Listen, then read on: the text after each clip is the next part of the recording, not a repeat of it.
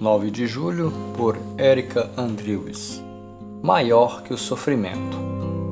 Considero que os nossos sofrimentos atuais não podem ser comparados com a glória que em nós será revelada.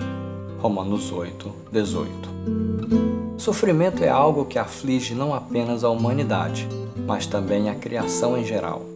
A Bíblia afirma que tanto a natureza como os filhos de Deus esperam ansiosamente pelo dia da redenção, quando seremos livres das consequências do pecado e viveremos a gloriosa promessa de que Ele enxugará dos olhos toda lágrima e a morte já não existirá. Já não haverá luto, nem pranto, nem dor, porque as primeiras coisas passaram.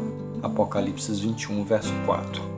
Enquanto esperamos esse grande dia, certamente passaremos por provações, as quais nos levam à conformidade de Cristo, mas podemos descansar no amor do Pai, que nos fortalece em meio às mais difíceis tribulações. Elizabeth Elliot, em seu último livro, O Sofrimento Nunca é em Vão, escreveu que jamais entenderemos o sofrimento se não compreendermos o amor de Deus revelado na cruz, pois a coisa mais horrível que já aconteceu na história humana, a crucificação de um inocente, tornou-se a nossa salvação. Em Tiago I, a Bíblia também afirma que devemos contar por motivos de grande alegria quando passarmos por várias provações, pois a provação da nossa fé, uma vez confirmada, produzirá perseverança para que sejamos perfeitos e íntegros. Diante das provações, lembremos-nos sempre da fiel promessa de que nossos sofrimentos de hoje estão produzindo uma glória eterna maior.